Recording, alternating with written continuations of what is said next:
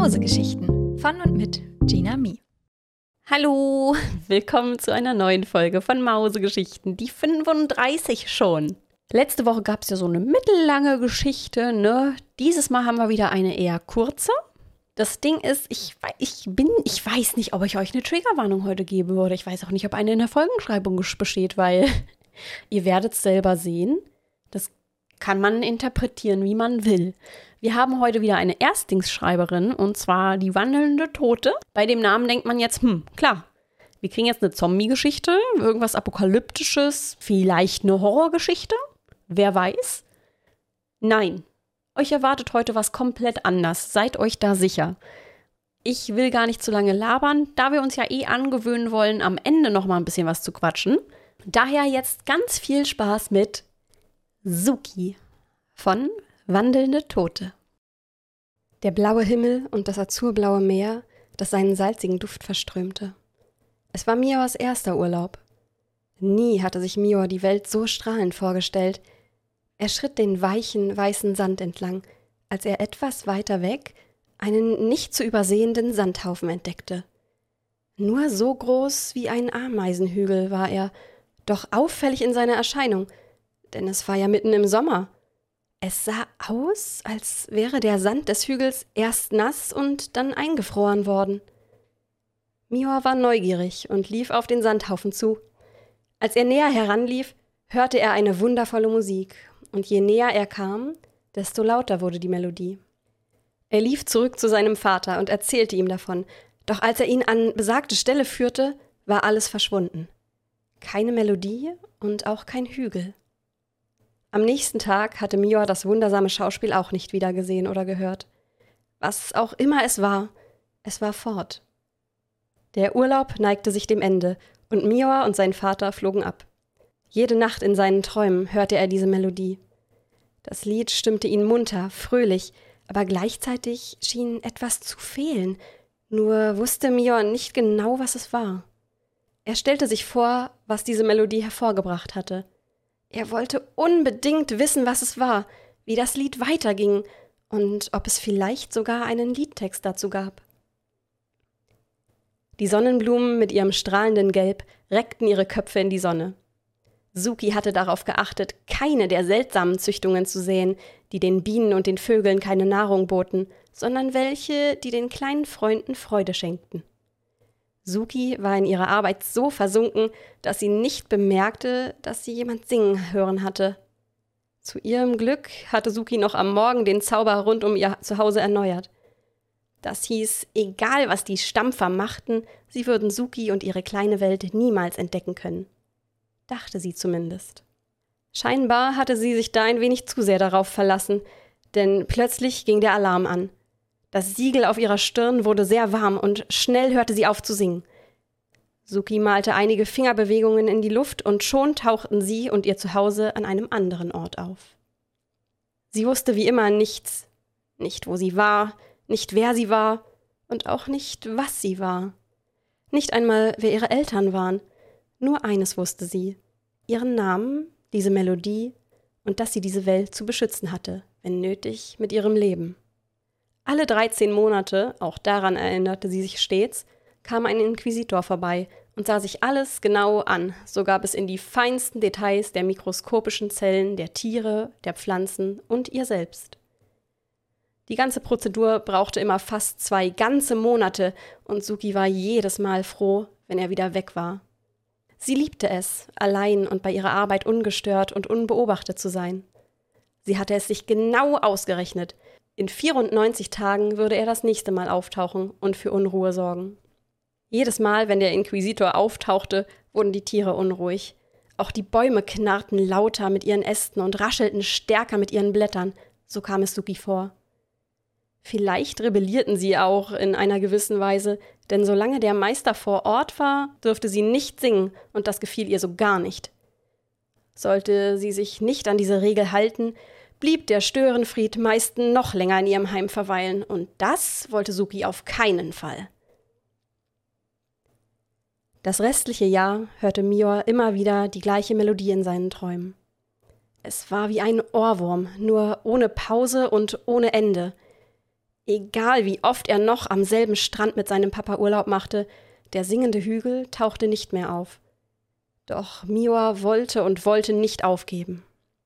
Es waren inzwischen viele Jahre vergangen. Miwa war aus der Schule in das Berufsleben gewechselt und hatte auch schon eine Ausbildung hinter sich. Der Job gefiel ihm nicht. Er hatte seinen Bäckermeister gemacht, aber der Beruf erfüllte ihn nicht. Als wieder ein Jahr vergangen war, machte er sich schließlich nach langer Überlegung und reiflicher Vorbereitung auf eine Weltreise. Er sah die verschiedensten und schönsten Strände, doch irgendwie war er nie erfüllt von dem, was er sah. Und so zog er jedes Mal einsam weiter, mit dem Gefühl, dass ein Teil seines Herzens fehlte. Diese Leere war für ihn unerträglich, und so fuhr er weiter umher, weiter und immer weiter. Es war schon mitten in der Nacht. Keine einzige Wolke war zu sehen, und Mior hielt an, um sich ins Gras zu legen und im Mondlicht zu baden. Eine Weile später richtete Mior sich auf, um weiterzufahren. Er war noch nicht weit gekommen, da glitzerte es plötzlich zwischen den Bäumen. Interessiert folgte Mior dem Glitzern und stellte mit Erstaunen fest, dass dort ein See war, in dessen Mitte eine kleine Insel aus dem Wasser hervorbrach. Er war verwirrt. Diesen Weg war Mior schon so oft gefahren. Hier war nie ein See gewesen. Aber da er Wasser so sehr liebte, schlug er am Ufer sein Zelt auf und legte seinen Schlafsack hinein. Vor dem Schlafen wollte er noch eine Runde schwimmen. Mior zog sich aus, legte alles fein säuberlich neben sein Zelt und lief in das kühle Nass. Die 94 Tage vergingen wie im Flug. Noch immer fragte sie sich, wie sie im Namen der ewigen Mutter so unachtsam hatte sein können. War es vielleicht, weil es sich nur um einen sehr kleinen Stamm verhandelte? Sie wusste, dass sie dieses Vorkommnis auf keinen Fall einem der anderen erzählen durfte. Suki machte weiter wie bisher, sorgte sich um die Pflanzen und Tiere, sang, tanzte und genoss jeden Sonnenstrahl, der durch die Öffnung im Dach ihres kleinen Heimes brach. Die Wärme auf ihrer Haut kitzelte, kribbelte und ließ ihren winzigen Körper erbeben. Suki legte sich nochmal ordentlich ins Zeug, damit ihr Gesang noch lange in der kleinen Welt nachhallte. Dann war der Tag erneut gekommen. Der Inquisitor flog heran und fragte sie tagelang aus, nach Auffälligkeiten, besonderen Vorkommnissen und allgemein nach jedem einzelnen Tag seit seiner letzten Inspektion. Nach der Befragung wurden Biopsien und andere Untersuchungen der umliegenden Pflanzen, Tiere und Gewässer durchgeführt. Auch wurde Suki selbst Magietests, Sporttests und Kampftests unterzogen. Die Flugstunden waren besonders hart, weshalb sie nach jeder dieser Stunden ein sehr langes Bad nahm. Die zwei Monate der Inspektion vergingen ebenfalls wie im Flug, und gemeinsam mit dem Besucher wechselte sie noch ein paar Mal den Ort und übte regelmäßig Schutzzauber. Dann packte der Inquisitor seine Sachen. Miwa war gerade ins Wasser abgetaucht, da hörte er plötzlich, nach all den Jahren, wieder das ihm vertraute Lied. Er tauchte auf, wischte sich das Wasser aus dem Gesicht und spähte zur winzigen Insel mitten auf dem See.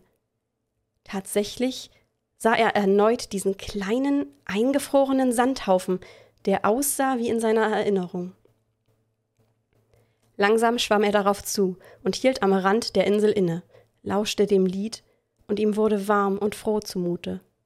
Vorsichtig legte er sich neben den Sandhaufen und schlief bald darauf ein.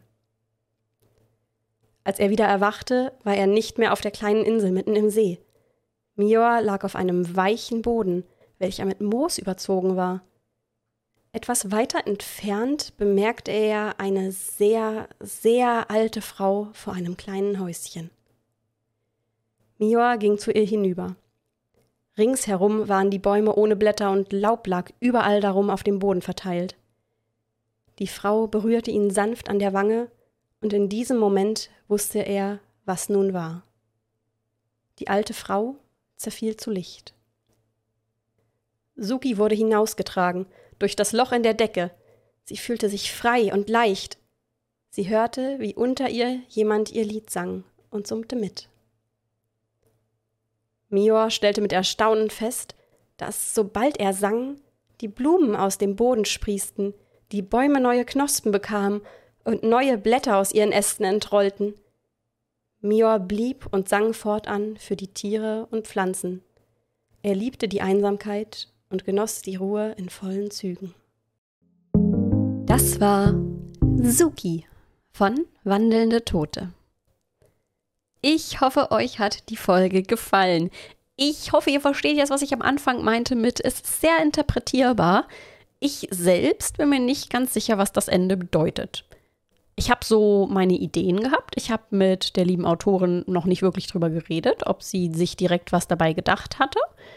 Aber für mich ist es jetzt so ein bisschen, ich kann mir mehrere Sachen vorstellen. Meine erste Theorie wäre, dass Mior und Suki eventuell sowas wie die gleiche Person sind und Suki einfach das Leben nach Mior ist, weil Suki ist ja so eine Art, wir haben keine Beschreibung, aber in meinem Kopf war Suki so eine Art Elfe, Fee, Waldgeist, etwas in die Richtung. Ich habe am ehesten gedacht an diese, oh Gott, jetzt habe ich den Namen schon wieder vergessen. Wartet, ich versuche es wieder herauszufinden. Ja, genau. Und zwar meine ich äh, Koropoko. Ich bin mir nicht ganz sicher, wie man die ausspricht. Die werden mal Koropokuru oder Korpokur geschrieben. Das sind so eine kleinen äh, Waldgeister. Ich glaube, die kommen aus dem japanischen Bereich. Das sind äh, japanische Wald-Naturgeister. Und ich glaube, wer so ein bisschen sich mit Anime auskennt, der sollte das aus Shaman King kennen. da gibt es die Koropoko nämlich. Und daran musste ich irgendwie am ehesten denken die ganze Zeit bei Suki. Suki war in meinem Kopf immer ein Kuropokuru. Hab mir die immer vorgestellt mit so einem kleinen Blatt in der Hand, so in, in der winzigen Größe. So ein kleiner, süßer Wald-Naturgeist. Und ich hatte die Überlegung, ob sozusagen Miwa zu Suki wird oder ob er einfach allgemein zu einem Waldgeist wird. Und dass es sozusagen so ist, dass alle Waldgeister Personen sind, die gestorben sind, also ehemals echte Menschen waren. So habe ich zumindest das Ende für mich jetzt interpretiert, dass Mior nicht wirklich, ich denke, Mior stirbt am Ende. Es ist ja so leicht angedeutet, dass der da in dem See stirbt und zu einem kleinen Waldgeist wird oder zu einer Kreatur, wie auch Suki ist und von dem Lied da angelockt wird. So wäre jetzt meine Interpretation. Schreibt mir gerne mal, auf welcher Plattform ihr wollt, wie ihr jetzt diese Geschichte interpretieren würdet, wie ihr das gesehen habt. Vielleicht habt ihr ja einen ganz anderen Ansatz. Ich fand es auf jeden Fall sehr, sehr, sehr schön. Hat mir sehr viel Spaß gemacht zu lesen und war auf jeden Fall mal wieder was komplett anderes. Eine Geschichte in die Richtung hatten wir noch gar nicht. Nochmal eine kleine Hintergrundinfo zu der Geschichte. Und zwar, ich habe wieder ein klein wenig was verändert. Aus dem einfachen Grund, dass ich es nicht wirklich vorlesen konnte. Und zwar war in der Originalgeschichte an einigen Stellen, wenn Suki singt, dann da so Doppelpunkt und dann stand da la la la la la la la. Ich finde so eine Sachen immer, wenn man sie liest für sich selber in einem Buch oder so und man sie, liest, okay, da ist jemand, der singt und die singt mit la la la eine Melodie, das ist so eine Sache, aber wenn ich das vorgelesen hätte, dann hätte ich dieser Melodie meine Interpretation gegeben und ich hätte eine Melodie festgelegt, indem ich die vorlese, vorsinge. Und das wollte ich nicht. Ich wollte, dass jedem von euch, wenn ihr das hört, vielleicht eine eigene Melodie im Kopf rumschwirrt und dass die Melodie nichts Greifbares bekommt. Außerdem hatte ich das Gefühl, dass wenn ich jetzt einfach so la la la vorlese, dann mache ich das ein bisschen albern. Deswegen habe ich diese Stellen, wo dann da so la la la stand, einfach mal schnurstracks weggestrichen.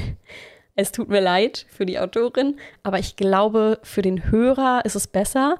Man muss auch manchmal gucken, manchmal ist es einfach so, dass sich etwas, wenn man es mit eigenen Augen sieht, anders liest, als wenn man es vorgelesen bekommt. Ich weiß gar nicht, ob ich im Podcast schon darüber geredet hatte, aber ich habe letztens ein Buch gelesen von einer Autorin, die auch auf Twitch sehr bekannt ist. Ich fand das so cool, die hat eine Sache gemacht und das habe ich auch schon häufiger mal in Büchern gehabt, dass mit Optik gearbeitet wird. Also, dass eine gewisse Optik in einem Buch eine bestimmte, ein bestimmtes Feeling auslöst. Ich glaube, das bekannteste Beispiel davon ist eigentlich Stephanie Meyer, also die Autorin von Twilight. Achtung, Spoiler, für alle, die Twilight noch lesen wollen oder was weiß ich. Es ist, glaube ich, ich bin mir gerade nicht mehr sicher, in welchem Teil es ist. Es ist der zweite oder dritte. Ich bin mir wirklich nicht sicher. Ähm, wo Edward weg ist und man dann mehrere Seiten einfach nur durchblättert und die sind leer und es steht nur der Name vom Monat. Also man blättert durch und es steht Januar, Februar, März. Mehr steht auf dieser Seite nicht. Es hat so einen Impact manchmal, wenn sowas einfach auf diesen Seiten sichtbar ist. Wenn man einfach sieht, oh mein Gott, das ist, das ist jetzt, das ist, das gibt so ein bestimmtes Gefühl. Und bei der Autorin, wo ich das letztens gelesen habe, war es dann auch so, dass sie am Anfang der Seite oben links stand so, und dann war die ganze Seite frei und unten in der Ecke rechts stand hell, glaube ich. Also sowas in die Richtung. Und ich, das ist einfach so ein optischer Effekt, der beim Leser, wenn er das auf der Seite sieht, so viel auslösen kann. Aber diesen Effekt kann ich nicht nachmachen, indem ich vorlese. Das ist eine Sache, die man als Leser selbst visually sehen muss, wenn man das Buch in der Hand hält. Und ich habe das Gefühl, zu sowas zählt auch zum Beispiel dieses La La La jetzt. Und deswegen habe ich das weggemacht. Und das ist immer eine super interessante Sache bei Büchern, finde ich persönlich. Deswegen kann ich es euch auch sehr nochmal ans Herz legen, dass ihr, falls ihr die Sachen auch nochmal selber lesen wollt oder so, oder vielleicht jederzeit irgendwie auf eurem Kindle mal haben wollt, ihr findet ja im Drive-Ordner in den Folgen und in der Podcast-Beschreibung immer auch die korrigierten Versionen als E-Book-Dateien die dann auch mit Covern hinterlegt sind. Also wenn ihr die Geschichten selber irgendwie nochmal lesen wollt und gucken wollt und vielleicht schauen wollt, ob da irgendwas Optisches noch mit bei ist, dann könnt ihr euch die jederzeit momentan noch runterladen. Seid mir nicht zu böse, wenn sich da zwischendurch immer mal noch ein Korrekturfehler eingeschlichen hat. Ich merke das immer mal wieder beim Vorlesen, dass dann, dass ich doch mal irgendwie einen Kommafehler oder irgendwas übersehen habe. Ich schaffe es aber meistens gar nicht im Nachhinein noch ein zweites Mal drüber zu korrigieren. Also wenn ihr da irgendwelche Fehler findet, ihr könnt mich gerne irgendwie kontaktieren und mir Bescheid sagen, dass ich diese Fehler noch bewusst anpassen kann und dann bewusst danach suchen kann. Aber ich kann nicht mehr nochmal die kompletten Dokumente filtern. Ja, und so haben wir auch diese kurze Geschichte doch noch zu einer etwas längeren Folge bekommen. Ich, wie gesagt, ich weiß gar nicht, was ihr davon haltet, wenn ich am Ende jetzt so viel über diese Geschichten noch laber. Ich, aber ich finde es eigentlich ganz interessant, dass ich hier nochmal die Möglichkeit habe, euch so komprimiert meine Gedanken zu diesen Geschichten oder einige Sachen dazu zu schreiben. Und ob ihr es euch anhört oder nicht, könnt ihr ja immer selber entscheiden. Eine Info noch zu dieser Geschichte, was die KI-Bilder angeht. Ich hoffe, zu dem Zeitpunkt, wo diese Geschichte rauskommt, sind wir mit unserem Instagram-Account schon auf dem aktuellen Stand bei der aktuellsten Folge. Dann könnt ihr euch nämlich jetzt auf Instagram die Bilder dazu ansehen. Dann werde ich euch auch wahrscheinlich mal ein Bild von einem Koropokuru, den ich meine, da irgendwie online stellen. Ich muss echt sagen, für diese Geschichte war es wieder, wieder sehr schwierig, ein passendes Bild zu generieren weil die KI einen Koropokuru nicht kannte, einen Waldgeist irgendwie immer missinterpretiert hat. Ich habe keinen singenden, eingefrorenen Sandhaufen hinbekommen. Immer wenn ich eine singende Fee machen wollte, dann ist das irgendwie, es ist einfach komplett komisch geworden. Das heißt, da gibt es jetzt wieder eine ganze Menge lustige Bilder zu sehen, wahrscheinlich die Tage auf Instagram über diese Folge, weil es echt kompliziert war, hierfür ein Bild zu machen. Und weil die Geschichte kurz genug war, gibt es jetzt auch keine Outtakes. Wir hören uns in der nächsten Folge. Bis dann.